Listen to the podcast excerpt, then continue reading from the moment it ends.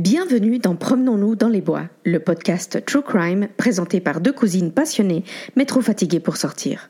Sur ce programme, nous discuterons crimes, sectes, disparitions, mystères et boules de gomme, basés sur des recherches sérieuses mais sur un ton parfois décalé. Âme sensible, s'abstenir. Suivez-nous sur Instagram à promenons-du-bas nous-du-bas podcast et sur toutes les plateformes où vous écoutez vos podcasts préférés. Alors rejoignez-nous chaque mardi pour un nouvel épisode. Salut, salut, coucou. Hello les loulous, salut Tamara, comment ça va? Ça va Gabi? Bah écoute, ça va bien. J'espère que les loulous vont bien. Les loulous vont bien. Et que vous êtes prêts pour... euh, En fait. Oui, voilà, ils vont bien et ils sont prêts pour l'épisode de cette semaine. Exact. Allez. allez, allez. Donc l'épisode de cette semaine. Oui, bah voilà, bah, comme ils ont pu le lire euh, sur le titre de l'épisode, Chaque semaine, ouais. c'est euh, mort euh, suspecte de célébrité. Voilà. Parce qu'on avait fait euh, célébrité meurtrière. Voilà. Et là, on s'est dit quand même, hein, il faudrait un petit peu. Mais il y a encore rien de... C'est suspicieux. C'est, c'est, Voilà. c'est, disons que tu fais, hmm, tu Hmm. vois Ouais, voilà. Genre, autant il y en a certains, on est assez sûr, autant il y en a d'autres, t'es là, hmm, I don't know, I don't know. Bien, Alors, bah, c'est Gabi qui se lance aujourd'hui. je me lance aujourd'hui. Alors, moi, j'ai beaucoup hésité parce que je voulais, je me suis dit, ah, je vais leur faire une histoire hyper mystérieuse et vachement excitante à la Brittany Murphy. Ouais, oui, j'ai Ouais, hésité avec j'aurais Brittany dû- Murphy J'aurais aussi. dû, mais en fait, après, j'étais là, ouais, genre, je vais en avoir pour trois heures. Donc, j'avais vraiment très envie de, de vous parler de cette histoire, euh, plus pour le côté, euh, plus par principe, vous verrez. Ah, Euh, enfin, tu verras et vous verrez. Je suis euh, déjà intriguée. Écoute, la mort de cette célébrité n'est. Alors, elle est très suspecte, mais Mhm. il n'y a pas des tonnes à dire. Très honnêtement, je vous, je vous le dis d'avance, en fait. Mais il y a beaucoup de choses à dire sur la personne même. Et c'est Mhm. ça ce que je voulais un peu faire. Mhm. Donc, moi, je vais vous parler de Marsha P. Johnson. Alors, connais pas du tout. P, c'est le P. hein, Ouais. Marsha P. Johnson. Alors, Marsha P. Johnson, c'était un activiste, une activiste, pardon, pardon, pardon. C'était une activiste trans, euh, militante euh, des années euh, 60, 70, 80. Euh, elle est décédée au début des années 90. Elle était street queen, drag queen. Elle faisait des performances drag euh, dans les New York des années 60, 70. Et elle est mythique. Et en fait, euh, la plupart des gens ont déjà vu son visage parce que c'est, il est souvent associé à la cause trans et au mouvement LGBTQ+. Euh, mais ne souvent les gens ne savent pas qui c'est cette personne. Donc c'est c'est de- c'est d'elle dont je vais vous parler. Euh, donc Marsha est née euh, en 1945 au New Jersey. Euh, elle est née de son non décédé Malcolm Ma- Michaels Jr. Mhm. Elle a très, elle est, donc elle, elle avait six frères et sœurs. Donc elle est très vite partie à New York où elle a, elle est très ouvertement gay, puis trans. Mhm. Elle, elle, elle se faisait appeler Black Marsha euh, les, les- dans la communauté en fait. D'accord. Il faut savoir que comme la plupart des, des personnes de couleur, parce qu'elle était afro-américaine, euh, comme la plupart des personnes de couleur trans à cette époque, la plupart étaient SDF ou en tout cas sans logement fixe. Bon, Ça Euh, continue un peu de nos jours. Hein. Ça continue de nos jours, mais disons, à l'époque, il y avait un, une stigmatisation qui était euh, incroyablement euh, terrifiante et criminelle et cruelle euh, parce qu'elle existait même au sein de la communauté euh, LGBT. Ah, d'accord. Et, et donc, euh, la plupart des trans, surtout le New York des années 60-70, c'est- c'est franchement un New York vraiment hyper difficile. Genre, le New York que vous voyez aujourd'hui, c'est petit cul, euh, bisous, bisous, euh, bisounours, Mhm. lollipop et licorne, tu vois. Parce que à l'époque, c'était tu te faisais tuer dans la rue pour rien. Et Ouais. c'était ça, New York. Et donc, la plupart des gens l'appelaient Black Marsha. Et puis, euh, donc, elle est devenue Marsha P. Johnson. Et le P, quand il lui demandait à quoi correspondait le P, parce que est-ce que c'est un deuxième prénom et tout, Mhm. en fait, le P, euh, signifie pay it no mind. pay it no mind, ça veut dire n'y fais pas attention, n'y prête pas attention. Et c'était ce qu'elle disait. Elle disait, mon nom c'est Marsha Pay No Mind Johnson. C'était c'était son sa façon de dire parce qu'elle était très ouvertement gay, très ouvertement trans, aucun complexe et elle se fichait bien de ce que les gens pouvaient dire, ce qui était hyper difficile à l'époque. Il faut faut le savoir. Pour vous donner une idée de à quel point elle était connue dans le milieu de Greenwich Village et tout ça, c'est que en 1974, 74 pour les Français, elle est photographiée par Andy Warhol euh, dans une série Polaroid qu'il a faite qui s'est intitulée Ladies and Gentlemen, qui était une série sur justement les drag queens. Euh, Trop cool et les ce qu'on appelait à l'époque les travestis, on, on les appelle plus comme ça. Et donc, euh, euh elle, est connue à ce point-là, euh, notamment en donc elle était au centre des émeutes de Stonewall, du Stonewall Inn à New York. Dans la nuit du 27 au 28 juin 1969. Donc pour ceux qui ne savent pas ce que c'est Stonewall, c'était un bar, en réalité un, un bar gay de, au, sein de, de, New York euh, qui s'appelait Stonewall. Et ce qu'il faut savoir aussi, c'est que à l'époque, donc dans les années 60, c'était un bar gay principalement pour les blancs. Euh, les blancs, mmh souvent hommes, gays. Et d'ailleurs, les trans n'y étaient pas autorisés. Et c'est ah ouais carrément. Voilà. Et c'est Marsha, une des premières, si ce n'est peut-être la première trans, qui est entrée un jour, puis elle s'est dit, je vais commander. Et puis, tout le monde lui foutait la paix parce que Marsha, son truc, c'était le sourire, la joie. Elle n'était pas du tout criarde, elle n'était pas du tout à faire des disputes ou quoi que ce soit. Elle était toujours à plaisanter, à être, elle, elle émanait la bonne humeur, tu sais. Ouais, ça a l'air d'être quelqu'un de cool. Ouais, et du coup, euh, les gens étaient très je sais pas, ils, avaient un certain, une certaine admiration et de, la tendresse, tu vois, pour elle. Et donc, euh, à Stonewall, justement, en juin 1969, euh, la police débarque. Alors, je connais pas les détails, hein, euh, je sais pas les détails du, pourquoi ils débarquent, mais ils débarquent et puis il y a un peu de tension qui se crée entre les gays, euh, entre les consommateurs, disons, de la communauté gay et la police. Et à un moment donné, euh, quelqu'un lance un verre contre un miroir et ça part en cacahuète. La rumeur veut que Marsha était une des premières à balancer un verre et à frapper un policier. Euh, elle-même a dit que c'était pas vrai, hein, que quand elle est arrivée, il y avait déjà des émeutes. Ouais. Donc, bon, voilà. Après, la rumeur est, est, est un peu. Euh, je pense que c'est aussi pour lui rendre hommage quelque part, tu vois avec une autre euh, euh, activiste trans qui s'appelait Sylvia Rivera. Elle cofonde STAR, STAR, euh, qui signifie Street Transvestite Action Revolutionaries, qui était en fait un. Elles ont décidé de fonder une sorte de, de petite. C'est même pas une association parce que c'était complètement informel entre elles, mais en gros, elles avaient un appartement à New York où elles accueillaient des jeunes LGBT qui étaient un peu perdus, qui étaient souvent dans la rue ou SDF. Elle leur donnait un toit, elle leur donnait à manger. Et puis c'était un peu un, endroit où ils pouvaient se sentir en sécurité. Il ou elle pouvait se sentir en sécurité. Ça n'a pas fait long feu, ça a duré quelques trois ans et puis euh, le groupe euh, s'est un peu séparé. Le Star a été refondé en 2008 euh, par euh, une activiste trans et Sylvia Rivera. Et il existe encore aujourd'hui, ils ont plusieurs appartements à New York où ils accueillent des, des jeunes euh, un peu perdus. Elles sont aussi parmi les fondatrices du Gay Liberation Front, qui est un mouvement extrêmement important de la communauté LGBT à New York. Donc, jusqu'à aujourd'hui, Marsha et Sylvia sont considérés comme les mères, euh, parmi en tout cas les mères et pères du mouvement LGBTQ+ euh, aux États-Unis et dans le monde quelque part. Mais ce qu'il faut savoir, c'est qu'elles ont été rejetées par ce même mouvement, euh, notamment en 1973.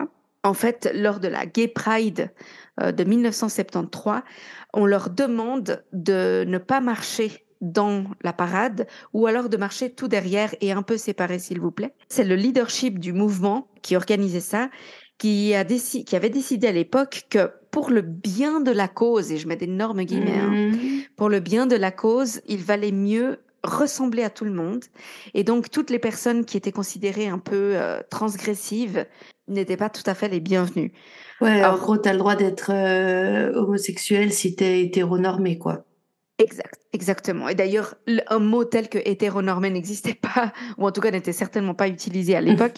Mais comme vous pouvez l'imaginer, le leadership en question du mouvement, du mouvement LGBT ou LGB en tout cas de l'époque, était euh, uniquement composé d'hommes blancs, cisgenres. Alors, gays certes, mais cisgenres et blancs, évidemment. Ce qu'ils ont fait, c'est qu'ils ont réellement créé une scission entre le mouvement gay et le mouvement trans.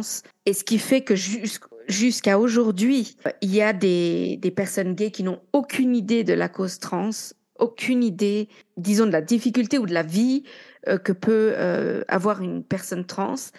Et il y a même de la discrimination, disons-le franchement, euh, envers les trans. C'est aujourd'hui encore. Ah oui.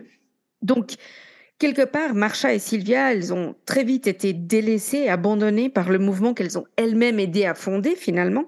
Mais par contre, ce qu'il faut savoir, c'est qu'elles avaient un grand succès dans la communauté drag, bien évidemment. Marsha va même faire un tour, euh, euh, alors pas du monde, mais disons que avec un groupe qui s'appelle The Hot Peaches, qui était un, un groupe de drag queen justement et de performance drag.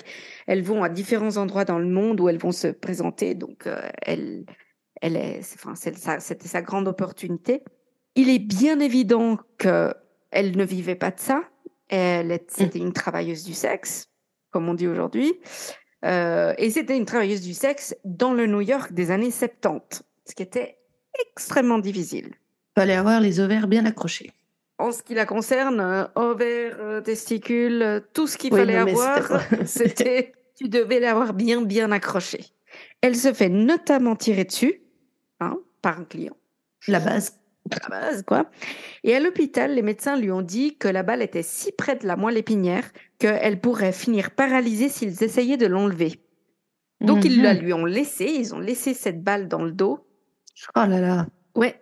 Et donc elle a souffert de terribles maux de dos le reste de sa vie, mais vraiment des douleurs ignobles. Lorsque, dans les années 80, le HIV fait son apparition, Marsha euh, devint une féroce activiste au sein du AIDS Coalition, qui est un mouvement euh, qui s'est créé à cette époque-là, où elle manifestait et protestait contre le prix extrêmement élevé des médicaments, évidemment, et des traitements pour, euh, contre la maladie. Alors, à savoir qu'à l'époque, il n'y avait pas les traitements qu'il y a aujourd'hui. Non, bien sûr. Mais il y avait déjà des traitements qui soulageaient et qui aidaient beaucoup la vie des personnes qui, à ce moment-là, pratiquement tous avaient le sida, donc le HIV qui était complètement développé, com- complètement Mhm. déclaré. Marsha était elle-même séropositive, ou elle est devenue séropositive, disons, dans les années 80. Le 6 juillet 1992, 92 pour les Français, son corps est retrouvé flottant euh, dans la rivière de l'Hudson, près du Christopher Street Pier, qui est une jetée euh, à New York, donc au bord de la rivière. La police n'enquêtera n'enquêtera pratiquement pas. hein. Ils vont poser quelques questions, Ouais. C'est bizarre, ça m'étonne pas. Tour. Ils vont poser quelques questions à ses amis, mais aussi euh, aux témoins, etc., parce que ça s'est clairement passé pendant la nuit. Et ils concluent euh, à un suicide. Donc, ils écriront sur son certificat de décès que la cause de la mort euh, est par euh, noyade. Enfin, la- elle est morte par Suicide noyade. par noyade, ouais. Voilà, et que la cause, c'est un suicide. Et euh, quand on leur demandera quelques comptes, euh, quand même, parce qu'il y, a- il y a un peu de pression, il y a un médecin légiste qui fera une autopsie et il conclura, il donnera les mêmes conclusions. Et puis surtout, ils vont dire que c'est, elle souffrait de grosses douleurs. Elle avait beaucoup de mal à accepter euh, le fait qu'elle était mourante du sida finalement, parce qu'à ce moment-là, Mm. c'était une déclaration de mort. Ouais. Elle avait eu des troubles psychiques, enfin psy, mentaux, si tu veux, toute sa vie. hein. Elle avait souffert de dépression et autres autres problèmes. Et puis euh, un ami avait dit qu'elle elle avait eu un peu, une- elle avait fait une sorte de crise peu avant, donc une crise de nerfs, un peu ce qu'ils appellent un mental breakdown, pas très longtemps avant. Et donc la police a eu, pris ces arguments-là pour dire que c'était un suicide. Là où les, les gens qui la connaissent ne sont pas d'accord, c'est premièrement le médecin légiste a trouvé un bleu sur l'arrière de la tête, ce qui est difficile à se faire soi-même quand même. Ouais. surtout que il avait été conclu qu'elle était tombée dans l'eau ou qu'elle avait sauté dans l'eau, ne sachant pas nager, et qu'elle s'était noyée. À savoir quand même que lorsqu'un médecin légiste sera réinterrogé à ce sujet 20 ans plus tard, il dira qu'il est, c'est vrai que c'est difficile, mais il est possible que la décomposition du corps provoque cette sorte de coloration bleutée euh, sur ah. la peau. Mais hum, d'autres médecins disent ouais, mais pas au bout de 24 heures. Enfin, normalement, c'est un peu plus, mm. un peu plus que ça. Ensuite, il y a le fait qu'elle n'était pas suicidaire du tout, selon pratiquement tous les gens qui la connaissent, malgré ses états de, disons, de, santé et autres douleurs. Euh, c'était quelqu'un de joyeux, c'était quelqu'un qui aimait la vie et qui voulait absolument vivre. Alors, il est vrai qu'elle parlait de la mort, mais elle en parlait de la même manière que tous les trans de couleur à cette époque et encore aujourd'hui, euh, qui sont travailleurs du sexe, en parlent. C'est-à-dire que c'est une réalité dans leur vie. Euh, c'est un risque énorme qu'ils prennent, qu'elles prennent, qu'ils prennent. Euh, et donc, euh, évidemment, ils en parlent.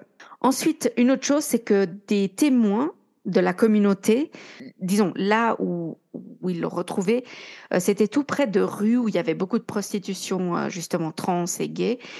Et puis, certains témoins disent l'avoir vue courir, comme si elle tentait d'échapper à quelqu'un, mais ils n'ont pas pu voir où elle allait. Et puis surtout, quelques jours plus tôt avait eu lieu la Gay Pride, la parade de la Gay Pride.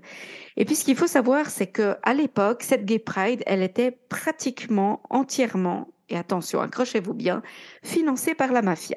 On est bien dans les New York, dans le New York des ouais, non, là oui, c'est sûr, c'est New York.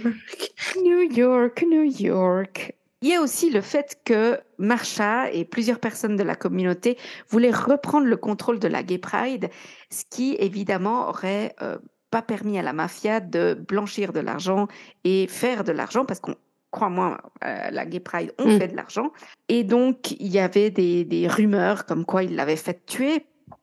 Ensuite, ce qu'il faut savoir, c'est que la criminalité à New York contre les gens de la communauté LGBT de, de couleur et particulièrement les trans de couleur, est énorme. Donc, ce que disent les gens qui, qui ont poussé à ce que son meurtre, ou sa mort en tout cas, soit enquêté, c'est au moins enquêter, s'il vous plaît. Oui, de, par courtoisie ou Par courtoisie, faites semblant, tu vois, enfin pas si semblant, mais faites quelque chose. Parce qu'il y a, y a des gens de la communauté qui ont essayé de d'aller se renseigner, d'aller parler et ils ont appris des tas de choses. Alors le problème c'est que ces gens-là c'est pas des professionnels qui qui savent quoi dire, quoi faire avec cette information et ils aimeraient bien que des professionnels le fassent. Donc en 2012, de nouveau sous la pression de, de la communauté et puis aussi parce que le gouverneur de l'État de New York à ce moment-là voulait un peu se mettre la communauté gay dans la poche, on va dire ça comme ça. La police en 2012 décide de rouvrir le dossier, comme on dit et comme tu viens de dire par courtoisie. Mm-hmm. Donc c'est 20 ans après, hein, quand même. Oui, voilà, avant d'ici qu'on trouve quelque chose. Je sais, on peut faire des miracles, mais quand même.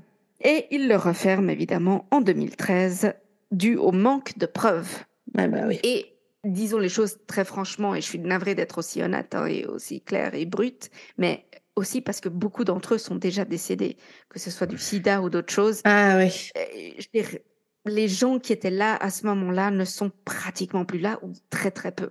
Donc voilà, preuve. Ouais, tout de suite, c'est un peu compliqué, quoi. C'est très compliqué. Alors la seule chose qui s'est passée, euh, qui est la seule conséquence que ça a eu, disons, cette enquête, c'est que suite à cette enquête et suite à une énorme pression euh, publique, la police a changé officiellement euh, la cause de la mort, c'est-à-dire mmh. qu'ils ont euh, ils ont changé, ils ont indiqué qu'elle était morte par noyade et que la cause est indéterminée. Ah, voilà. et c'est déjà, enfin, déjà quelque ça, chose... ça, a son, ça, a son, importance, mine de rien.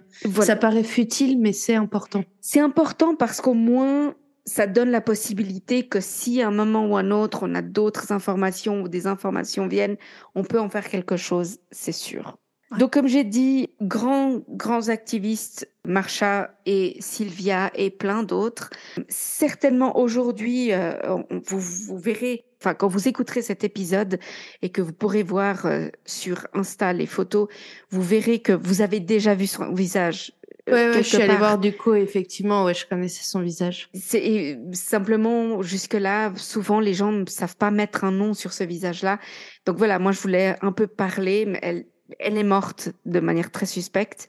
Même s'il n'y a pas grand-chose à dire sur sa mort, je suis désolée, c'est pas incroyablement excitant, mais je voulais absolument parler d'elle. Et je voulais parler d'une dernière chose à ce sujet-là, en réalité, Mhm.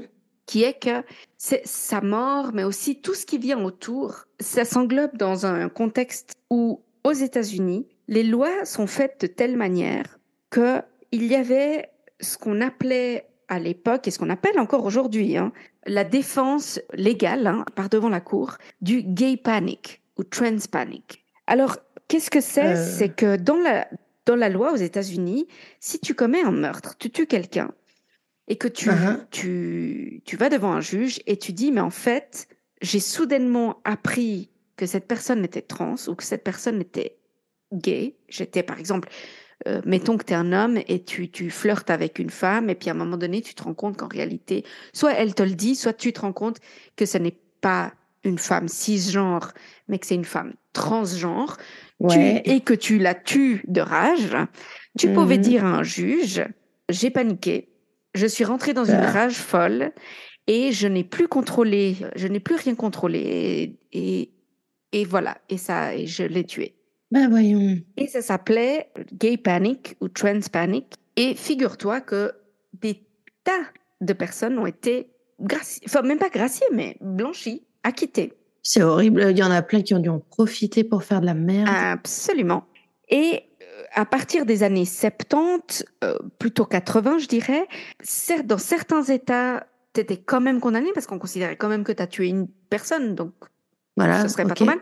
Mais par contre, c'était considéré comme une circonstance atténuante. C'est-à-dire que quelque part, c'était un petit Ah peu oui. de la faute de la victime quand même. Tu vois Ouais, voilà. un de ces exemples, c'était justement, je ne sais pas si vous le connaissez, je suppose que si vous êtes dans le true crime, vous connaissez peut-être euh, le, le cas de Matthew Shepard, qui était un étudiant euh, d'université gay, qui a été tué euh, dans le Wyoming en 1998. Et l'un des accusés de qui, qui avait tué, parce qu'il a été tué, euh, il a été battu à mort en fait par des mecs. Et l'un de ces mecs avait justement argumenté que Matthew Shepard avait fait des avances sur lui, des avances sexuelles sur lui, et qu'il a- que ça l'avait choqué, et que c'était une des raisons pour laquelle il l'avait battu. Et même si le juge a refusé l'argument sur le Mhm. moment, ça a ouvert tout un débat dans le Wyoming à ce moment-là sur oui, mais bon, c'est un peu un choc pour un mec de se faire draguer par un autre mec. Et donc, Ah, bah, voilà. Ça m'a Et- toujours énervé, c'est parce que c'est genre, bah, bienvenue les gars, vous voyez ce que ça fait quand on se fait se draguer et qu'on n'a pas envie. Oui, en gros, est-ce que moi, je tabasse un mec parce qu'il m'a dragué alors que je voulais pas? Bah, Non, on a envie, on sincèrement. a envie, mais enfin, une baffe peut-être. Mais de De là, le tuer, tuer, ouais, voilà. Un autre exemple, c'était à New York. C'était un cas assez connu euh, sur le moment. En 2013, une femme trans qui s'appelait Aylan Nettles avait été aussi tabassée à mort euh, dans les rues de Harlem. Et l'homme qui l'avait attaqué avait dit à la police qu'il était entré dans une furie euh, lorsqu'il avait découvert que c'était justement une femme trans, alors qu'il était en train de flirter avec ce qu'il pensait être une femme cisgenre. Les femmes, quoi, ouais. Finalement, il a reçu que 12 ans de prison. Et au lieu d'être euh, accusé de meurtre, il avait, il a reçu une euh, sentence pour manslaughter, ce qui est différent en anglais que murder. Euh, ouais, c'est genre limite, il a pas fait exprès. Ouais, genre, genre mort par négligence, tu vois. Oui, Genre, voilà. ouais. enfin, accidentel un petit peu. Alors, ce qui s'est passé, c'est que là, il y avait eu énormément, évidemment, de, de gens qui se sont révoltés. Et à New York, en 2019, la loi change. Enfin, c'est pas réellement la loi qui change, c'est qu'ils mettent une interdiction de soulever l'argument de la panique devant la cour. Ah, mais en plus, tu- 2019, hein, c'est seulement Tu te rends compte à quel point il faut être fragile Ouais. pour en arriver à tuer euh, la personne que, avec qui tu étais en train de flirter parce qu'elle te révèle que bah, elle a changé de sexe. Ouais. À quel point t'es fragile, tu vois, pour. Euh, Ouais. À quel point t'es fragile dans ta personne et dans ta sexualité, franchement. Ouais, enfin, je- bref, ça fait pas du tout mal alpha, ça fait pauvre petit euh, Ouais. qui, qui, qui est faible. Voilà. Faiblard. Alors, pour Faiblard, savoir euh, d'où vient cette euh, défense de la panique, c'était parce que dans les années 40, 50 et autres, des psychologues et des médecins, malheureusement, avaient affirmé que l'attraction du même sexe, être attiré par le Mm. même sexe, ou ce qu'ils appelaient gender dysphoria, donc confusion d'identité de genre, euh, étaient des maladies mentales. Et donc, c'était considéré comme une défense euh, devant la cour. Et même si ça a été complètement discrédité dans les années 70, eh ben, ça a mis beaucoup, beaucoup de temps. Donc, ça a mis pratiquement euh, 50 ans, 40 ans, plus de 40 ans, euh, à être Ah. interdit comme argument par la loi.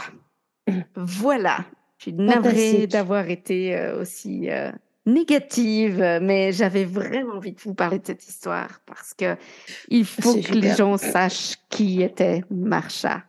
Pay it no mind, Johnson.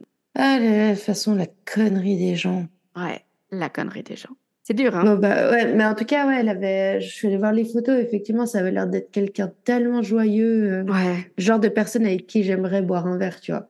Tellement, tellement. Et puis, euh, a- après, j'adore les drag queens, moi, en plus. Donc, Ah, euh, mais je moi, trouve je- que c'est toujours des personnalités tellement exubérantes. t'es déjà allé voir euh, un show de drag queen? J'en avais vu à Londres et j'avais maquillé une fois aussi une de... Ouais. Oh, ça c'est génial. C'était pas aussi... euh, non, Elles sont elles-mêmes bien plus douées que... Enfin, c'est de, de l'art, tu vois. On se rend pas compte le travail qu'il y a derrière. Euh, moi, j'ai toujours été fascinée et j'adore... Parce que le- réellement, le, le- une fois transformée en drag queen, c'est euh, une autre... Enfin, c'est vraiment... C'est c'est des acteurs, en fait. Oui, complètement. Complètement. Donc, euh, Meilleur spectacle drag que j'ai vu, c'était à Buenos Aires. à Buenos Et Aires... à Buenos Aires. Et j'y suis allée avec ma mère. C'était en face de notre hôtel. Et je te jure, on, on s'est marré, on a chanté, on a dansé. C'était génial. C'était Ah, absolument génial. Et ensuite, je suis allée à un autre, je suis aussi allée à un spectacle drag à euh, Chiang Mai, en Thaïlande. Ouais. C'était pas aussi bien en termes artistiques, si tu veux, mais franchement, elles étaient super sympas et c'était vraiment cool. C'était vraiment, vraiment cool. En Thaïlande, c'est mieux accepté tout ça? Bizarrement, hein Ouais. Bizarrement, ouais. c'est vrai que j'avais envie de finir ma phrase sur bizarrement. Oui, bizarrement. ça. Je l'ai fini pour toi, tu vois. Ouais, ouais. Communication euh, par la pensée. Alors voilà, c'était l'histoire de Marsha P. Johnson. Je suis Eh ben, désolée, c'était pas super excitant en termes de mystère euh, et boule de gomme, mais Non, mais attends, soyons cool. honnêtes. Vu l'épisode de la semaine dernière, je crois que nous Ouais, aussi, je on avait besoin d'un épisode à la cool. hein. Voilà. franchement, je, je crois qu'on avait besoin d'un épisode un peu, un peu plus tranquille. Donc, euh, bah voilà. Désolé, euh, les loulous, mais Oh, euh, je suis même pas si désolée, tu sais. non, on n'est pas des. ouais, Laisse-moi être poli avec les loulous. Pardon, excuse-moi. Non, vas-y, recommence, recommence. Non, ouais, bref. Euh, Qu'est-ce que je fais? J'attaque mon histoire? Mais bien sûr, je veux tout savoir. Bon, alors toi, tu la connais quand même relativement bien, l'histoire de... euh, je vais vous parler donc de Nathalie Wood. Alors, je ne connais pas bien l'histoire que tu vas raconter. Je connais l'actrice. Euh, Parce que Ah, voilà. mon père regardait beaucoup de films. euh, Bah, ça va aider parce voilà. que, euh, je le dis tout de suite, donc Nathalie Wood était une actrice et je n'ai vu absolument aucun de ses films. T'as tout loupé. Parce que, ouais, mais les vieux films américains, moi, ça me gaffe. Enfin, avec leur accent euh, transatlantique, là. euh, je, Ouais, je mais- trouve absolument affreux. Déjà, j'ai regardé les films de Marilyn Monroe et c'est déjà beaucoup pour moi, tu vois. C'est vraiment parce que je la trouve trop, trop cool, quoi. Écoute, je crois que moi, j'ai grandi en regardant West, West Side Story, qui était ce, ça ce chante en film. plus, non? Ouais. Ce film qui est une comédie musicale et Nathalie Wood, c'est pratiquement la protagoniste. Maintenant, à savoir que dans West Side Story, je déteste le personnage de Nathalie Wood alors qu'elle est censée être la protagoniste. Mais bon, ça c'est un aparté. On en reparlera dans un Pas autre grave. épisode si tu veux. Mais en tout Allez. cas, elle était très très belle. Je tiens juste à préciser. Bah, J'ai vu les photos d'elle, je trouvais pas qu'elle, je trouve qu'elle casse pas trois pattes à un canard, quoi. Elle est jolie, mais Non, à l'époque, elle, était- euh, elle était considérée très belle. Non, je veux bien, mais c'est pas. euh, Enfin, pour la même époque, euh, c'est pas justement une Marilyn Monroe, euh, c'est pas une Hepburn, c'est pas une Grace Kelly. Ouais, Burn, moi je la trouve pas belle. Ah, c'est chaud avec ses grands yeux là. Ah. Bref. Bon, Bref. Alors, attends, bon, attends, parce qu'on va jamais y arriver sinon. Vas-y, vas-y. Alors, comme vous l'aurez compris, chers auditeurs, je vais vous parler de Nathalie Wood. Alors, Nathalie est née sous le nom Nathalie Zakarenkoa, pardon, à San Francisco en 1938. Et déjà, la famille, c'est un peu compliqué. Enfin, un peu compliqué. En fait, ses parents sont russes. Donc, en fait, sa mère s'appelle Maria. Et cette mère est née en 1908 en Sibérie occidentale, donc en plein empire russe. Euh, elle, vient d'une famille aisée. euh, Le grand-père apparemment avait des usines de fabrication de savon et de bougies. Il avait un, grand domaine en dehors de la ville. Et en fait, au début de la guerre civile russe, la famille qui donc était bourgeoise, euh, qui avait beaucoup de sous, s'est réfugiée dans, a quitté la Russie, pardon, et s'est réfugiée dans euh, la ville chinoise de Harbin. Et en 1925, Maria, euh, qui à, ce moment-là est née âgée que de 17 ans, euh, épouse un mécanicien arménien qui s'appelle Alexandre Tatoulov. Alors j'ai vu arménien, mais de ce que j'ai compris, il avait aussi des, origines ukrainiennes. Enfin, en tout cas, il parlait russe aussi. Donc, euh, ils ont une fille qu'ils appellent Olga. Et en 1930, ils décident de fuir là où ils sont. En tout cas, sais- à ce moment-là, je n'ai pas compris s'ils étaient encore en Chine. C'est vraiment du détail. Mhm. Toujours est-il qu'ils décident d'aller aux États-Unis. Et une fois sur place, ils divorcent. Et c'est donc aux États-Unis que Maria, donc la mère de Nathalie, va tomber sur le père, celui qui deviendra en fait le père de Nathalie. Euh, elle l'épouse. Et euh, parce que lui aussi, ses parents ont fui la guerre civile, ils se sont installés à Montréal, au Canada, San Francisco, en passant par Shanghai, je crois.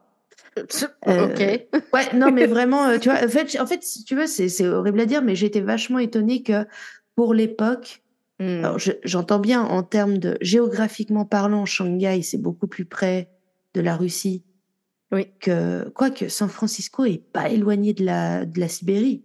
Tu vois ce que je veux dire? Ouais, je, je saurais Mais- même pas te Mais si tu veux, dans euh, les deux cas, ça m'a étonné qu'une l'une des familles aille euh, à Harbin en, en Chine et puis les autres vers Shanghai et puis Mhm. bref.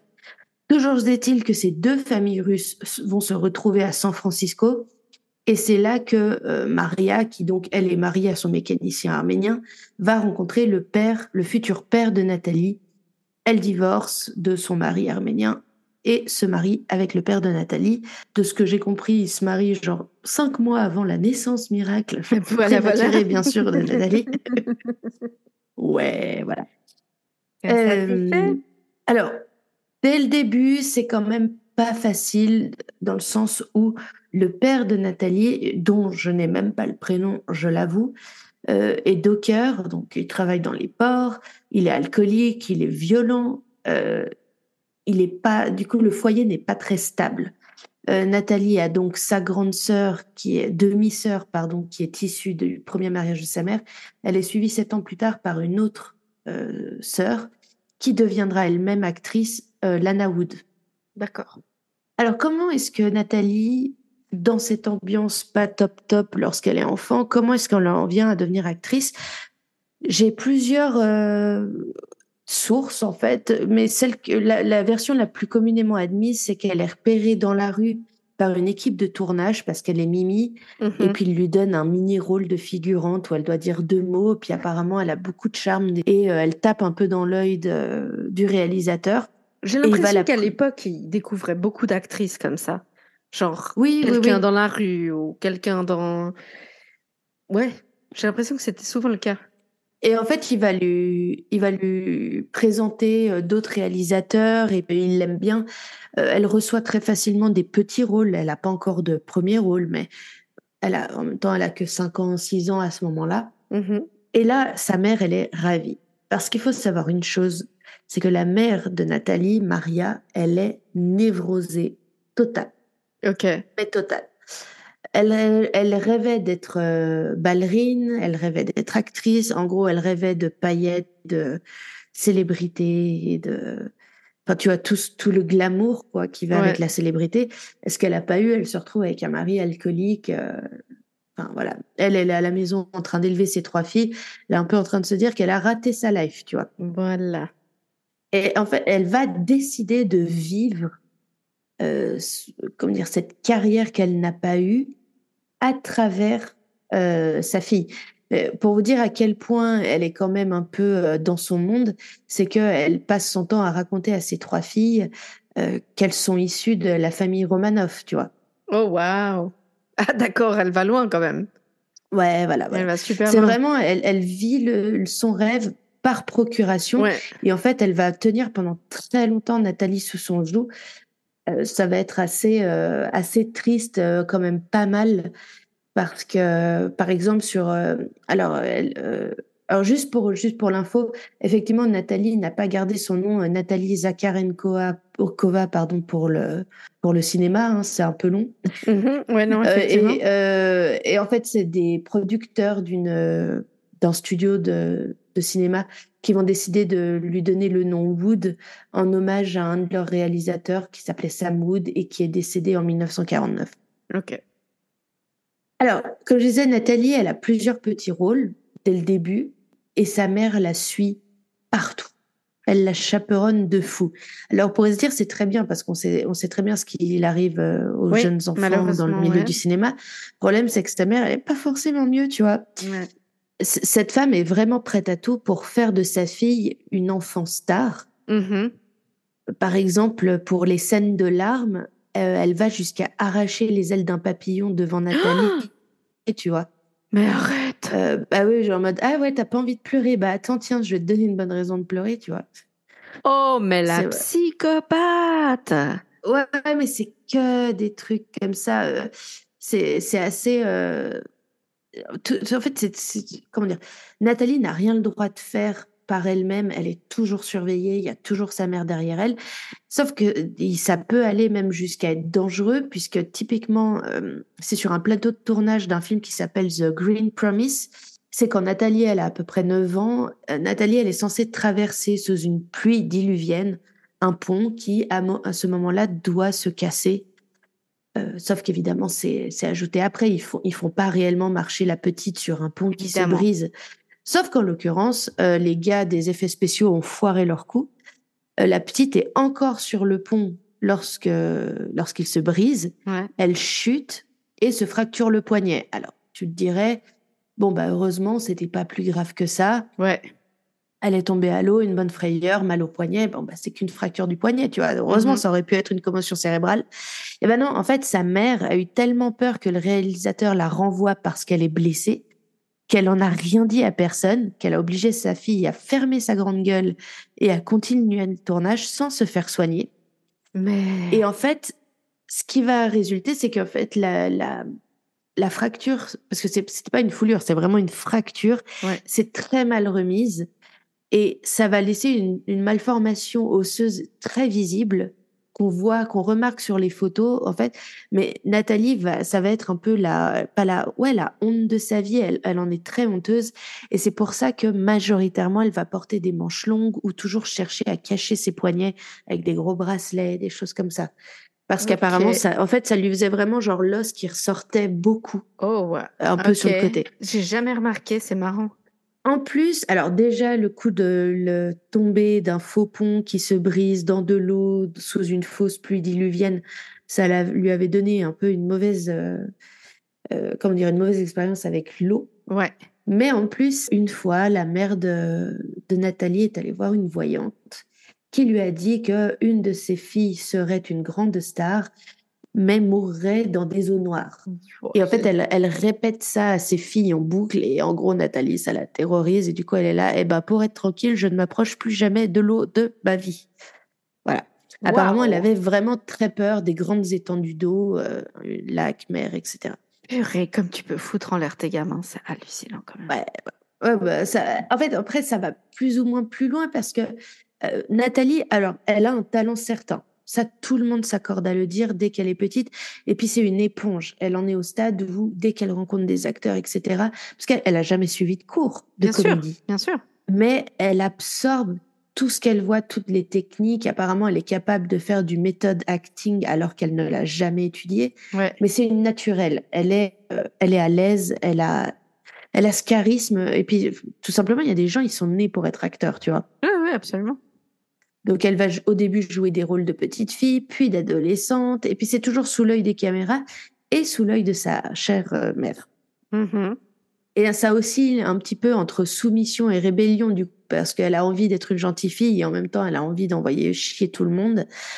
Ce qui fait qu'en gros, elle va, elle se jette euh, très souvent dans les bras d'hommes bien plus âgés. Mhm. Euh, et ça fait, et elle ose s'afficher avec eux, ça fait des scandales. Alors je tiens à dire, ça, là, ça dérange sa mère quand c'est des hommes qu'elle n'a pas choisi elle pour sa fille.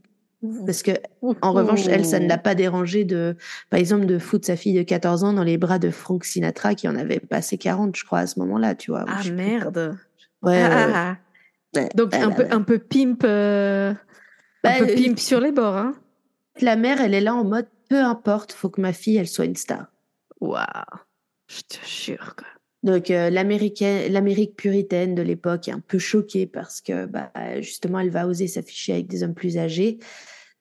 D'autant plus qu'elle va très vite se tourner vers des films, des rôles dans lesquels l'es- le sexe ou un genre, il y a un esprit sexuel qui sont déterminants. C'est Mhm. toujours un truc euh, réprimé, euh, Mhm. jeunesse rebelle, etc. Ouais. Carrière formidable, comme je lui disais, ça lui vaudra d'ailleurs de gagner plusieurs Golden Globes, d'être nommée plusieurs fois aux, Oscars. Euh, ça commence tôt bah, avec le film La Fureur de vivre, euh, où elle donne la réplique à James Dean. Ouais. Elle n'a que 15 ans à ce moment-là, que je n'ai pas vu, je l'avoue. Mhm. Et en gros, bah, ses succès, alors, d'un côté, elle a de la chance parce que ses succès lui permettent de s'imposer un peu dans ce monde de merde. Mhm. Euh, typiquement, elle a plus de poids face aux, aux représentants des gros euh, studios Ouais. pour euh, un peu, euh, disons qu'elle a son mot à dire pour choisir ses partenaires, choisir les réalisateurs. Elle a le droit de, de plus ou moins choisir ses films, ce qui est pas courant à l'époque, puisqu'on le rappelle, encore à ce moment-là, les acteurs étaient sous contrat avec un studio, Oui. style Warner, Universal, etc. Oui. Et en gros, ils ne faisaient des films qu'avec eux et ils avaient un, un- en général, ils avaient un, un salaire annuel. Exact. On- Et on pouvait les faire tourner dans 10 films, peu importe. Voilà. Comme je viens de l'évoquer justement, il y avait toute cette partie un peu, euh, je vais pas dire sexualité débridée parce que pour moi, c'est pas débridé dans le sens, alors, évidemment, c'est pas malin d'aller vers des hommes plus vieux. J'ai envie de dire, on est beaucoup de jeunes filles à être attirées par les hommes plus vieux parce qu'on est débile et qu'on est jeune. Et aussi, un peu, elle a été un peu poussée par les circonstances, j'ai envie de dire. C'est vu comment c'était la relation avec sa mère et tout ça, c'est presque normal. Mais de manière générale, la vie privée de Nathalie, c'était un peu le merdier. J'imagine. Franchement, euh, avec une Alors, mère pareille. En, bah, en 1952, elle tombe amoureuse d'un gars qui s'appelle Nicholas Ray. Et elle tombe éperdument amoureuse de lui. Je crois que c'était un acteur ou un, un écrivain, je sais plus. En tout cas, elle a 14 ans, lui, il en a 41. Voilà. Ouais. Je crois qu'il était producteur parce qu'en fait, c'est grâce à lui qu'elle obtient le rôle de Judy dans le, le premier rôle féminin dans La Fureur de vivre. Ouais. Ce qui revient beaucoup, c'est qu'elle n'a jamais de relation monogame. Ou en tout cas, je ne sais pas si ses partenaires sont au courant, si tout le monde est d'accord, et puis on s'en fout parce que, allez, waouh. Mais elle a toujours un gars officiel et elle en a une flopée derrière qu'elle se tape, en plus. Voilà. Alors, elle racontera quand même avoir été hospitalisée en 1954 suite à un viol par Mhm. un acteur et producteur célèbre, donc elle n'a que 16 ans à l'époque. Et il serait révélé depuis qu'il s'agirait de Kirk Douglas. Sérieux? Voilà. Alors, il est décédé, donc euh, Bichette, il peut pas se défendre. Hein. On est d'accord, mais ça m'étonnerait qu'à moitié, je t'avoue, très Voilà. franchement. Elle, elle- pour vous dire, et, euh, alors après, ça continue. euh, Pour vous dire, elle a même une brève aventure avec Elvis Presley en 1956. Voilà, voilà. Non, mais tu vois, euh, Ouais, bah écoute. Alors, moi, je juge pas Elvis Presley. Je crois que, je sais pas, remarque, paraît qu'il était très, il était très con. Mais moi, j'aimais beaucoup Elvis Presley quand j'étais petite. Et, ouais, moi, je peux aimer les chansons, mais franchement, physiquement, non, que dalle. Non, ouais, non, mais c'est sûr. Bah, pas quand il a la banane. euh, Mais dans Non, non, mais certains même- films, il est. Ah, si, dans certains Non, films, non. il est bien. Quand il est correctement coiffé. Bref. Euh, C'est toujours en 1956 d'ailleurs qu'elle va rencontrer un autre acteur qui s'appelle Robert Wagner. Et ils vont tomber amoureux et ils vont s'épouser euh, l'année suivante, donc en 1957. Alors, leur relation est plutôt tumultueuse. C'est un couple sanguin, comme on aime dire. Voilà. Moi, je pars plutôt du principe que c'est deux idiots qui faisaient beaucoup la fête, qui étaient jeunes, et à mon avis, ça découchait pas mal. Ouais. Euh, le genre de relation euh, extrêmement saine, tu vois. N'est-ce pas? N'est-ce pas? Qui conduit à un Et- bon mariage. Voilà, ils vont se séparer, euh, quoi, c'est quoi, quatre ans plus tard, en 1961. et Divorce, euh, le divorce est finalisé en 62. C'est largement commenté à l'époque par la presse à scandale, parce que je pense qu'il y avait eu quelques petits esclandres publics. J'en ai pas vraiment, franchement su plus à ce sujet, mais voilà. Euh, et ça me fait marrer parce que j'ai lu un article où, euh, suite au divorce, elle commence une relation avec l'acteur Warren Beatty. Puis j'étais là, mais c'est qui cet acteur? Et le truc, c'est qu'en gros, dites-vous, chers auditeurs, que tous les acteurs qui maintenant ont des cheveux blancs, qui ont l'air d'avoir genre 70 ans, que vous connaissez tous de visage qui, enfin, vous connaissez, dont vous connaissez forcément le visage, mais pas forcément le nom, qui sont soit dans, hyper célèbres dans les séries ou films, en gros, elle se les est tapés. Sincèrement. C'est- Non, mais elle a, elle a Dennis Hop- Hopper aussi, je savais pas Ouais. qui c'était. Bon, bah voilà, j'étais là, ah, c'est lui. Oh mon Dieu. What? Dennis Hopper Ouais, je me... et tu vois, ça, c'est les moments où je me sens hyper vieille. Non, fait. mais quand j'ai vu son visage, je sais évidemment qui c'est. Enfin, là, tout de suite, je sais plus lequel c'est parce que j'en ai vérifié plein avant l'épisode. Vraiment, elle non, mais Warren beaucoup. C'est- c'était le, le, le sex symbole à une époque euh, de malade. Et en termes de production, aujourd'hui encore, c'est un très, très grand producteur qui, notamment, a fait la carrière de personnes comme Robert Downey Jr. Iron. Man.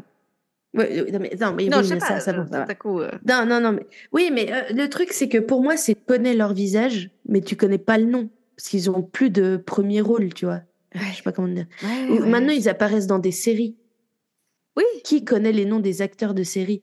Ben, quand c'est des grands acteurs, oui, je les connais. Je Ah, Pas moi. Non, mais bon, après, c'est vrai que hyper rare que j'apprenne un nom d'acteur. Ouais, Voilà.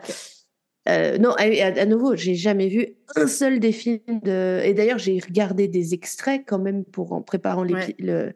C'est que des films où je sens que ça me Ah, ça, mais à un mon truc avis, de c'est pas pour toi. hein. C'est pas pour toi. Non, dire, moi, au niveau, euh, au niveau intellectuel, au niveau des films, c'est que mes films préférés, c'est le cinquième élément et Shrek. Donc, à un moment, les trucs Voilà. un peu trop d'auteur, moi, ça va me, vite me gaver. Hein, voilà. Elle va épouser un scénariste et producteur britannique, Richard Gregson, et dont ils auront une fille en, en, en 1970. Elle, elle devait être quand même sacrément chiante. De Probablement. toute évidence, elle avait besoin d'un psychiatre et d'un psychologue. Je pense Oui. l'alliance des deux, certainement. Ouais. Et c'est là que vous allez rire, c'est qu'en fait, elle divorce en 72 pour se remarier direct derrière avec Robert Wagner, son premier Bah, mari. voilà. Dix ans après, en fait. Ouais. C'est ça.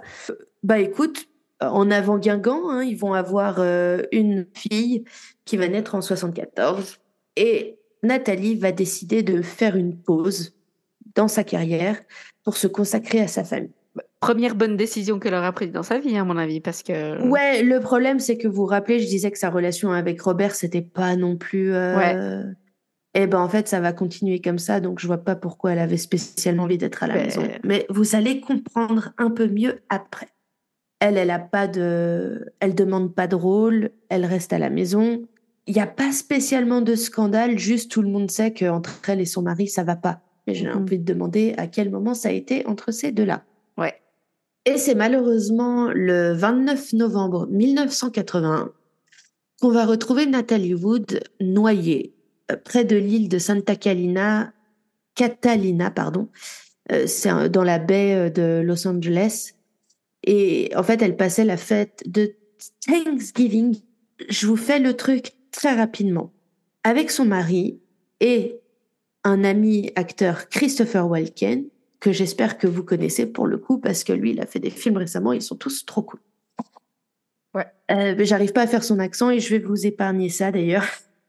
J'ai essayé une fois et c'était terrible. Je sais qu'il y a des gens qui disent que c'est très facile à faire, mais moi, j'arrive pas du tout. Et qu'apparemment, elle s'est tapée. Hein. Apparemment, elle avait une liaison avec mais lui. Bien évidemment.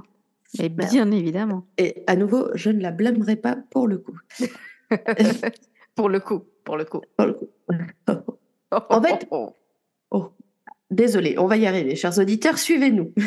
Restez avec nous, restez avec nous. en fait, en 1981, à ce moment-là, donc fin d'année 81, euh, pour rappel, Thanksgiving, c'est un mois avant Noël aux États-Unis. Ouais. Nathalie était en train de tourner un film. Elle voulait un peu revenir euh, bah, dans le monde du cinéma, ses filles étant plus âgées. Donc, elle tournait justement un film de science-fiction qui s'appelait Brainstorm avec Christopher Walken. D'ailleurs, ce film est sorti sur les écrans en septembre 1983 pour ceux qui sont intéressés de le chercher.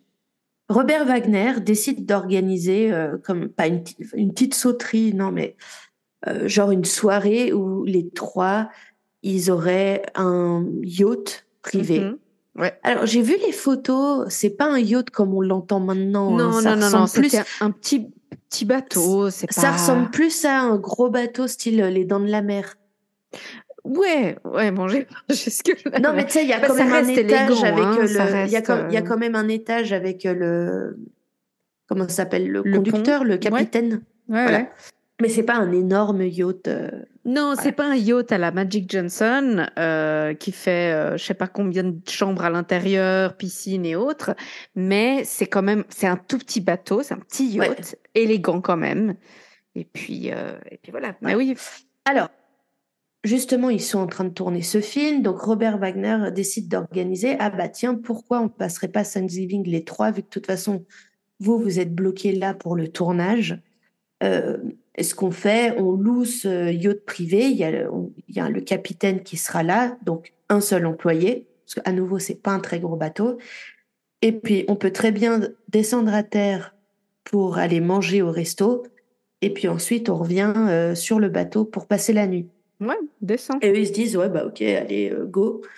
Alors, quand même que soit dit, ça n'allait pas à l'époque entre Nathalie et Robert. Mais de toute façon, ça n'allait jamais vraiment. Mais apparemment, à l'époque, c'était déjà un peu plus tendu. Et en fait, ce qui va se passer, ils vont donc au restaurant comme prévu, sur Terre. Ils retournent vers 22h30 sur le yacht, qui s'appelle d'ailleurs Splendor Mhm. avec donc le capitaine du bateau qui s'appelle Denis Daverme, qui soi-disant était lui aussi un amant de Nathalie. Non, non, mais je- alors ok. à nouveau, euh, je, je suis vraiment pas une qui va faire du slut shaming, tu vois, Ouais.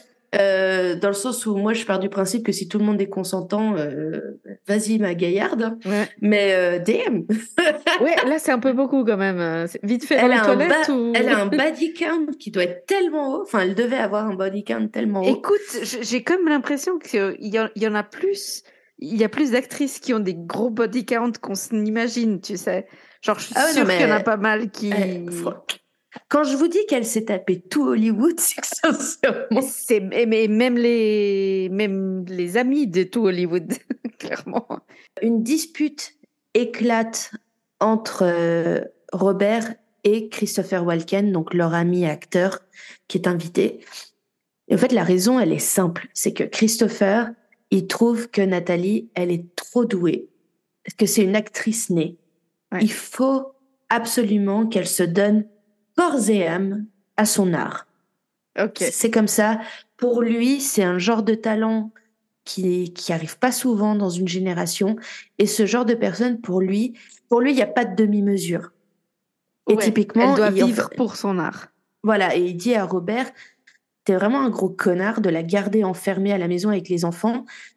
Tu peux pas priver le monde d'elle et tu ne Mhm. peux pas essayer de de l'empêcher en fait de de donner tout son potentiel. Et en fait, Robert, il lui gueule dessus en mode, mais on a des enfants maintenant, et puis merde, puis je t'emmerde, et puis tu te prends pour qui, espèce de jeune blanc-bec? Apparemment, ça va quand même assez haut. Soit disant qu'à un moment, il se calme un peu, enfin, tu sais, que la tension retombe.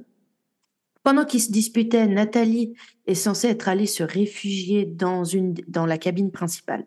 Après cette dispute, Robert euh, décide d'aller se coucher, va dans la cabine principale, ne trouve pas Nathalie. Mhm. à ce moment-là, il est minuit. Et en fait, il n'appellera pas la sécurité maritime avant 1h15 du matin. Uh-huh. Va Voilà, voilà. signaler que sa femme a disparu. Et vont un peu se lancer dans les recherches. Et c'est le lendemain matin, à 7h44 du matin, euh, que- qu'elle va être retrouvée noyée, donc à 2 km du bateau. Elle n'est vêtue que d'une chemise de nuit en flanelle, d'une doudoune rouge et des chaussettes. Alors, officiellement, la mort est considérée comme une noyade accidentelle parce qu'elle a un taux d'alcoolémie en fait très élevé, de 1,4 grammes. Oula. Et en plus, il n'y a plus. Euh, en fait, quand ils se mettent à sa recherche, quand ils se rendent vraiment compte qu'elle n'est plus là, ils se rendent compte qu'il n'y a plus le petit canot qui est accroché au, au yacht, justement Ouais. pour aller en terre, à, à terre, pardon, etc. Donc ils se disent que peut-être pendant la dispute, elle a pris peur ou il y a eu un problème et elle, est, elle a détaché le canot, est allée dans le canot et s'est dit je m'en fous, je les laisse euh, Mhm. toutes bourrées, hein, évidemment, euh, Ouais. avec la logique de quelqu'un de bourré, et qu'elle a voulu. Je vais ramer. Tu vas voir. c'est exactement ça. Je Ou alors il y avait un moteur, je sais pas, mais en mode je me casse quoi. Alors, les trois hommes qui sont sur le bateau, donc que ce soit Robert, Christopher ou sait. lequel Elle s'est tous tapée. qu'elle s'est tous tapé. Qu'elle s'est tous tapée. Et on n'est même pas encore. Si, là, on est du coup, on est dans les années- début des années 80, mais j'allais dire, elle commence ses, ses, entre guillemets méfaits avant même les années 70. Donc, tu vois, Ouais. Je suis une femme libérée. Non, je sais plus quoi. Ils vont dire que. bah, qu'ils n'ont absolument rien entendu, Voilà. évidemment. Euh, Robert offrira même l'explication. Pour lui, je crois que c'est toujours sa version actuelle. Enfin, il est décédé récemment, je crois, mais. Je, je sais même Euh, plus. je n'ai pas du tout assez fait de recherche, merci Tamara. Euh, Lui, en fait, sa version, ça va être qu'il savait que le, le petit canot était en, en fait avec les vagues, parce que ce jour, ce jour-là, il y avait un, légèrement de la houle. C'était pas euh, le calme plat euh, en mer. D'accord. Et il savait que le canot, en fait, porté par les petites vagues, vu qu'il est Mhm. accroché au bateau, qui tapait contre le bateau et que ça rendait Nathalie dingue. Le bruit, le tombe, Ouais. tombe, tombe. Et lui, il est persuadé qu'elle s'est levée, bourrée, pour aller détacher le canot en disant Salut, le canot Plus chier. Et qu'elle est tombée à l'eau. Mais s'il a rien Voilà. entendu, comment comment? Non, mais lui, c'est son idée, il n'en démord pas. Mhm. Voilà. Alors, cette mort est restée accidentelle. Enfin, il n'y a pas eu d'enquête plus avancée. C'était accidentel jusqu'en 2011. Euh, Ah. À nouveau, personne arrêtée, etc. Jusqu'en 2011, quand le bureau du shérif de Los Angeles déclare rouvrir l'enquête.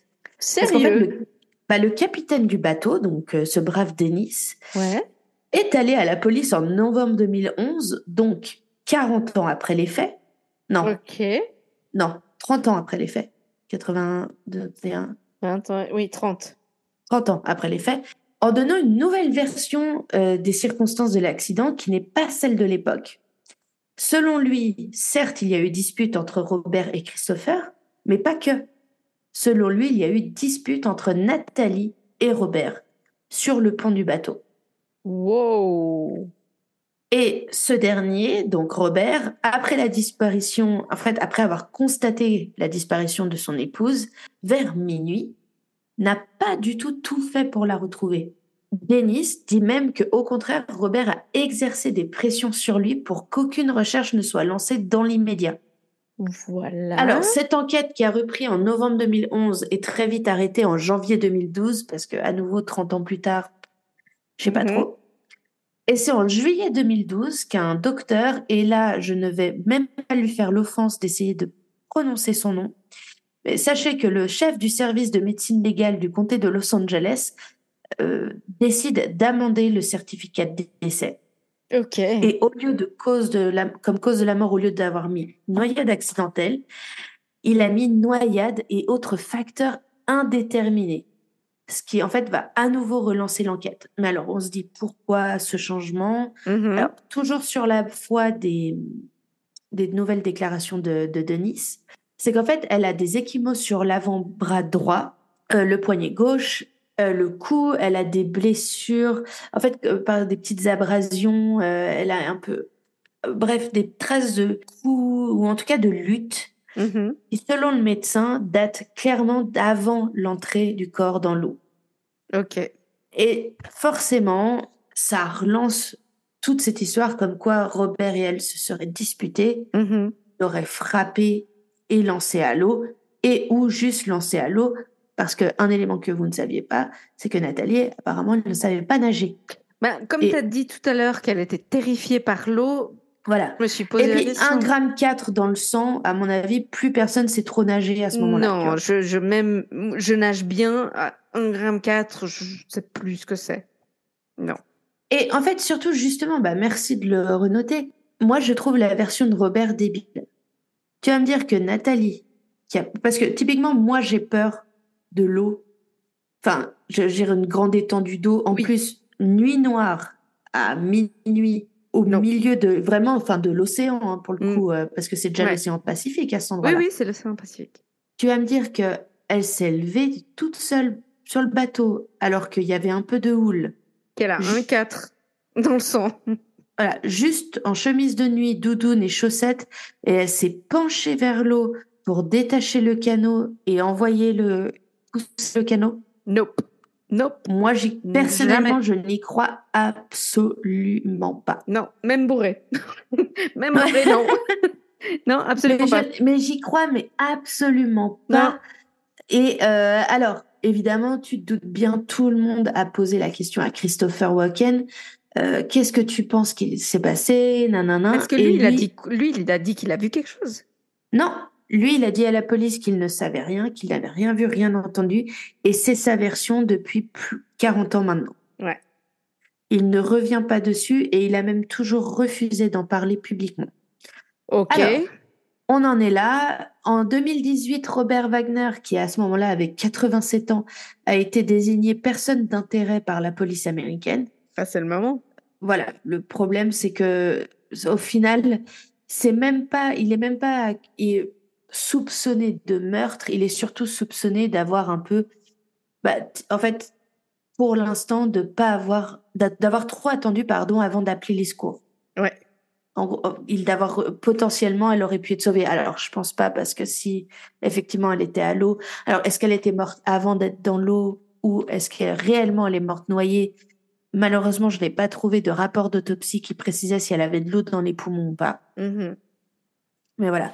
Au début, je sais pas si vous vous rappelez, je vous parlais d'une de la petite sœur de Nathalie qui elle-même est devenue actrice, qui Oui, elle s'appelle Lana Lana, Wood. Wood. Ouais.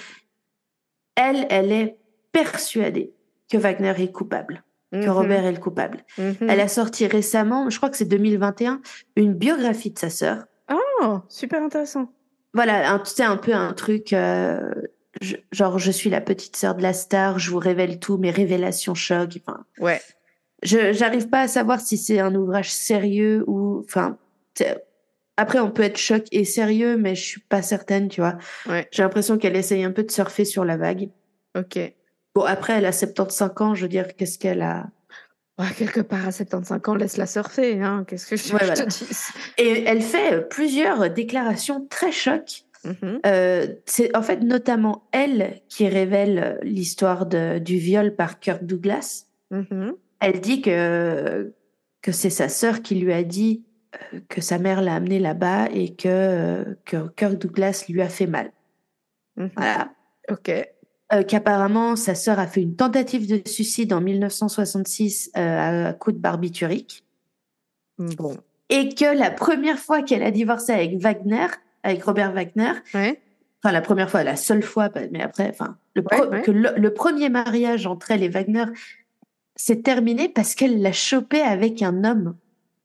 Ouh, scandale. Scandale. Scandalous. Oh là là là là. Et euh, voilà. Raunchy. Alors, toujours est-il que elle est décédée. Mhm. Les trois témoins disent ne pas vraiment être des témoins. Alors, Denis, je ne sais pas ce qui lui a pris euh, d'aller en 2011 faire ses nouvelles déclarations, 30 ans plus tard. Ouais. Je Je sais pas. Ok. Euh, Robert, lui, n'a jamais réellement été inquiété. Lui, alors, à savoir que ses filles, donc les filles qu'il a eues de, de Nathalie, euh, sont de son côté et pensent qu'il est totalement innocent. Il Que a eu quoi, oui, les quoi deux. Une fille Deux filles Avec elle? Alors, non, alors justement, non, c'est, je crois qu'il a fille d'une première, d'un premier mariage. Ah, d'accord. Et, et c'est surtout que je pense qu'il a récupéré la fille que Nathalie avait eue avec, entre deux Avec son entre leurs deux mariages. Je pense que c'est lui qui l'a gardée après. Ok, d'accord. Euh, donc apparemment, les filles, elles, le soutiennent. D'accord. J'ai plutôt vu le, le peu que j'ai pu lire entre les lignes de certains articles, c'est qu'effectivement les filles le soutiennent.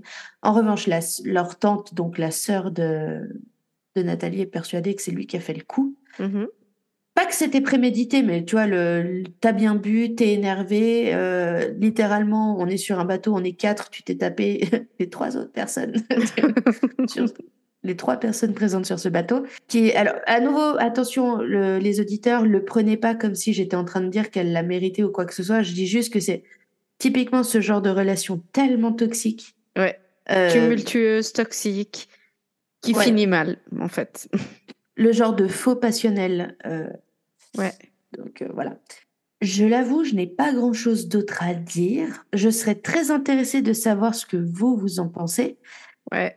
Moi, mon opinion est faite. hein. À nouveau, il faisait froid quand même, parce que malgré tout, même si c'est Los Angeles, fin novembre, c'est pas le moment le plus chaud. Non, et puis surtout idée. dans l'océan, quoi. Enfin, Quelle idée de se faire une mini croisière pour Thanksgiving à Los Angeles? Bah, Bon, après, peut-être qu'il fait moins froid que ce que je pense, mais il y avait de la houle ce soir-là. Ils ont bu comme je sais pas quoi. Ça a gueulé. Euh, Il y avait des tensions sexuelles. Elle, elle voulait reprendre sa carrière d'actrice. Lui, il voulait qu'elle reste femme au foyer. Je sais pas. Il y a trop d'éléments. La- Je trouve ridicule la, la- la chemise de nuit, la doudoune et les chaussettes. Alors, là où je veux peut-être bien croire la version de Wagner, c'est que justement, tu sais, le coup de la chemise de nuit, la doudoune et les Ouais. chaussettes, pour moi, c'est typiquement quelqu'un qui s'est habillé à la hâte. En mode, oh Ouais. putain, ça m'énerve, style, ce bruit de canot m'énerve. Et tu mets genre la veste, les chaussettes, je vais te régler ça, et puis c'est fini, tu vois, et on n'en parle plus. Ouais. Ça, c'est l'élément qui me fait dire que c'est. Parce qu'en fait, je la vois mal. Genre, elle va se cacher dans la cabine pendant que Robert et Christopher se disputent. Ouais. Et c'est quoi? Robert va la chercher à la cabine, ils commencent à s'engueuler, ils décident d'aller s'engueuler à l'air libre, et elle, elle met juste. Je sais Alors, pas. je t'avoue que moi, j'imagine ça différemment. Enfin, Vas-y, dis. Parce que moi, je me souviens quand, quand je te dis, quand j'étais plus petite, je regardais euh, des films, bah, des films que mon père regardait finalement. Et puis, j'ai pas ouais. vu beaucoup de films avec elle, mais j'en ai vu quelques-uns.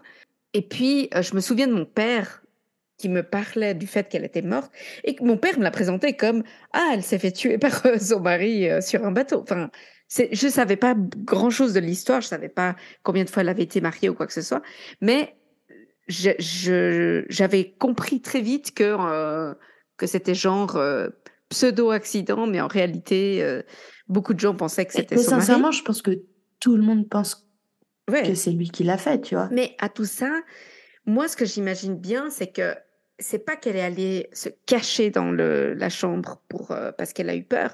Je pense plus qu'elle était genre bourrée, puis genre, oh, allez, vas-y, quoi, foutez-moi la paix. Elle va dans la chambre, genre, euh, c'est bon, parlez entre vous, alors que vous parlez de moi, super. Et puis qu'au bout d'un moment, parce que t'es juste à côté, t'entends toute la dispute, tu vois. Ouais. Et que peut-être Ouais, il a justement- dit un truc, et puis elle s'est dit, attends, non, mais là, tu vas trop loin. Puis elle met quand même, tu vois, bah, il fait froid, elle veut pas. euh, puis elle met quand même des Ah, mais chaussettes et un. Tu vois, le une bateau, veste, il quoi. est petit et les autres, ils disent qu'ils ont rien entendu. Mais non, mais ça, j'y crois pas une seule seconde. Je pense même que Christopher, Christopher dis-nous Walken. la il- vérité. il- Il est pas encore mort, hein, Christopher. Non, mais aucun des deux est mort. hein. Ah, voilà. Mais il faut que Christopher nous dise la vérité sur son lit de mort. Écoute, la seule chose que j'imagine, c'est qu'il était tellement bourré que qu'en réalité, c'est pas qu'il a rien entendu, mais il a fait attention à rien. Oui. Ça, c'est possible. Oh, puis quand t'es évanoui, euh, t'es- quand t'es cuité et que tu t'endors, en général, tu dors. Oui, aussi, Voilà. aussi. Mais ouais, c'est un grand, un des grands mystères de Hollywood, ça.